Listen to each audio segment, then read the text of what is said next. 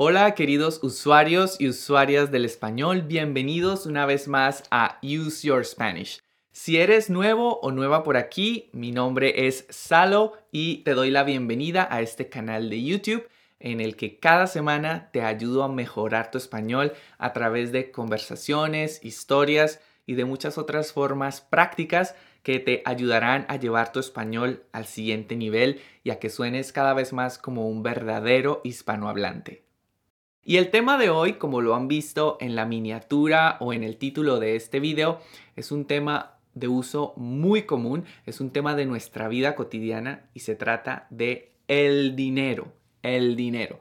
Vamos a hablar sobre el dinero y vamos a hablar sobre las diferentes expresiones que utilizamos tanto en Colombia, mi país, como en España y que son de uso muy común, muy frecuente entre nosotros los hispanohablantes.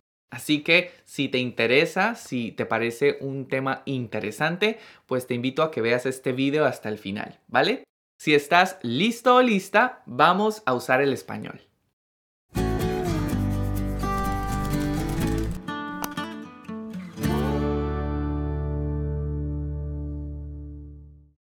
Cuando hablamos del dinero tenemos dos opciones. Una es el dinero en efectivo y dos es el dinero plástico. Algunas personas lo llaman el dinero plástico. Cuando hablamos del dinero en efectivo nos referimos principalmente a los billetes y las monedas, ¿vale? Y cuando hablamos del dinero plástico, obviamente nos referimos al dinero en tarjetas de crédito, tarjetas débito principalmente. Si hablamos de la moneda, la moneda de un país, nos referimos al sistema que representa el precio, el valor de las cosas en un determinado país. Por ejemplo, la moneda oficial de los Estados Unidos es el dólar. La moneda oficial de mi país, Colombia, es el peso, el peso colombiano. Y la moneda oficial de España, así como de todos los países miembros de la Unión Europea, es el euro. En español tenemos un montón de palabras de uso coloquial para referirnos a esas monedas sin tener que decir el nombre, sin tener que decir dólar, peso colombiano o tener que decir euros. Si por ejemplo a mí alguien me pide prestado dinero y me dice, oye, me prestas 10 mil pesos, que son como poco más de 2 euros, me diría también en Colombia, oye, ¿me puedes prestar 10 lucas? 10 lucas son 10 mil pesos. En España se usa una forma similar y es utilizando la palabra pavos. Si alguien te quiere pedir prestado 10 euros, te dice, oye, ¿tienes 10 pavos?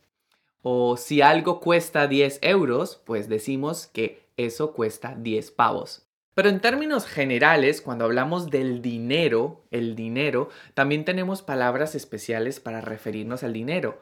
Tanto en España, como en Colombia, como en todos los países de habla hispana, el dinero recibe muchos otros nombres. Por ejemplo, en Colombia decimos la plata, la plata, para referirnos al dinero. Si alguien tiene mucho dinero, decimos que alguien tiene mucha plata. En España, en cambio, se utiliza la palabra pasta, la pasta. Si alguien tiene mucho dinero, decimos que tiene mucha pasta. Y así en todos los países de habla hispana hay palabras que son exclusivas, palabras de uso muy común por los hispanohablantes de estos países para referirse al dinero. Yo conozco obviamente las de Colombia y las de España, pero también recuerdo que en México, por ejemplo, se utiliza la palabra lana. Si alguien tiene mucho dinero, se dice que tiene mucha lana, ¿vale? Entonces, para que recuerdes estas palabras que son de uso muy común, por ejemplo, si vas a Colombia, es mucho más común escuchar plata que dinero. No tengo plata, alguien me debe plata, necesito hacer más plata, en fin. Y lo mismo en España, la gente utiliza muchísimo más la palabra pasta en términos más informales, ¿no? Cuando estamos hablando ya de una forma un poco más formal o dependiendo del contexto, sí utilizamos la palabra dinero, pero entre amigos se suele utilizar la palabra pasta. Bueno, en Colombia también se utiliza la palabra billete. Si alguien tiene mucho billete, significa que tiene mucha pasta. Recordemos que el efectivo son los billetes y las monedas. Entonces, si alguien tiene mucho billete, significa que tiene mucho dinero. En España se utiliza la expresión estar forrado. Si alguien está forrado, significa que tiene mucho dinero. Si alguien está haciendo mucho dinero porque su empresa, su negocio está funcionando de una manera muy, muy buena, es decir, está produciendo mucho dinero y se está haciendo rico, decimos que esa persona se está forrando. Entonces, cuando queremos decir que alguien es rico o que una persona es rica, que tiene mucho dinero, decimos esa persona tiene mucha pasta, esa persona tiene mucha plata, esa persona se está forrando o esa persona está forrada, ¿vale? Para decir que esa persona tiene mucho, mucho dinero. Si queremos expresar la idea opuesta, es decir, que no tenemos dinero o que nos hemos quedado sin dinero, también hay un montón de expresiones que podemos usar en español. En Colombia y en España es muy común utilizar la expresión estar pelado o estar pelada. Entonces, si alguien viene a ti preguntándote o para pedirte dinero, ¿sabes? Oye, ¿me puedes prestar 10 lucas? O en España, oye, ¿me prestas 10 pavos? Y tú no tienes nada de dinero. O simplemente no le quieres prestar dinero a esa persona, tú dices, lo siento, estoy pelado. Lo siento, estoy pelada. Significa que dices, no tengo dinero. Lo siento, estoy pelado. En España también se puede utilizar la expresión estoy canino aunque esta expresión puede tener dos significados en España. Estoy canino significa que tengo mucha hambre, pero también significa que no tengo nada de dinero. Estoy pelado, estoy canino. Y en España otra expresión que se puede utilizar, aunque es menos común, es estar a cuatro velas o quedarse a cuatro velas, que significa quedarse sin dinero, quedarse pelado. Digamos que una persona eh, quiere ir a apostar su dinero a un casino y entra al casino y lo pierde todo, decimos que esa persona se quedó a cuatro velas. Quiere decir, se quedó pelado, se quedó sin dinero. Cuando hablamos de dinero hay dos verbos muy interesantes. Está el verbo gastar y el verbo ahorrar. Gastar el dinero significa usar el dinero para comprar cosas. Eso es gastar dinero. Luego está el verbo ahorrar, que el verbo ahorrar es no gastar. Lo opuesto es mantener tu dinero para utilizarlo después, en el futuro, ¿vale? Por lo general la gente ahorra en el banco o tiene sus ahorros en el banco. En el pasado era mucho más común que la gente tuviese su dinero bajo el colchón. Ahí era donde ahorraban, donde guardaban su dinero, ¿vale? Porque pues el mundo tenía el dinero en efectivo más que todo. Sin embargo, hoy en día es mucho más común que la gente tenga el dinero en el banco, sus ahorros en el banco. Entonces, cuando hablamos de gastar y ahorrar, tenemos esos dos esos dos extremos, ¿no? La gente que gasta demasiado y la gente que ahorra demasiado que no quiere gastar su dinero para nada.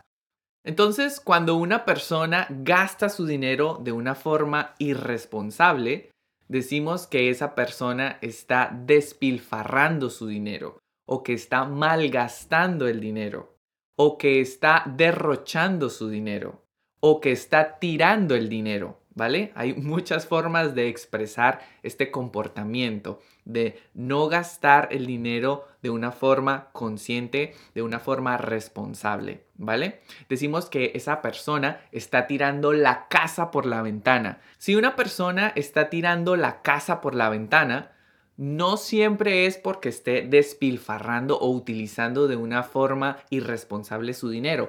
También significa que una persona está gastando mucho dinero. Pero bueno, por lo general cuando utilizamos esta expresión queremos decir que esta persona está utilizando su dinero de una forma un tanto irresponsable, está gastando más de lo que debe, ¿vale? Luego, en el otro extremo, tenemos a las personas que no quieren gastar su dinero en absoluto. Esas personas las llamamos tacañas, son unas personas tacañas que no quieren gastar el dinero. En España también se utiliza la expresión ser de puño prieto o de puño cerrado. O ser agarrados. También en Colombia utilizamos esta expresión. En España y en Colombia se utiliza la expresión ser agarrado. Si alguien es agarrado o agarrada, significa que es tacaño o tacaña, que no quiere gastar el dinero, que no suelta la pasta, que no suelta la plata, ¿vale? Por eso decimos que están agarrados, agarrados, aferrados al dinero, no quieren gastar.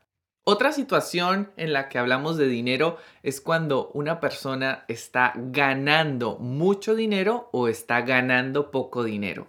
Si alguien está ganando mucho dinero o está ganando un pastón, como se diría en España, es porque probablemente tiene un buen trabajo o porque tiene un negocio que está generando beneficios.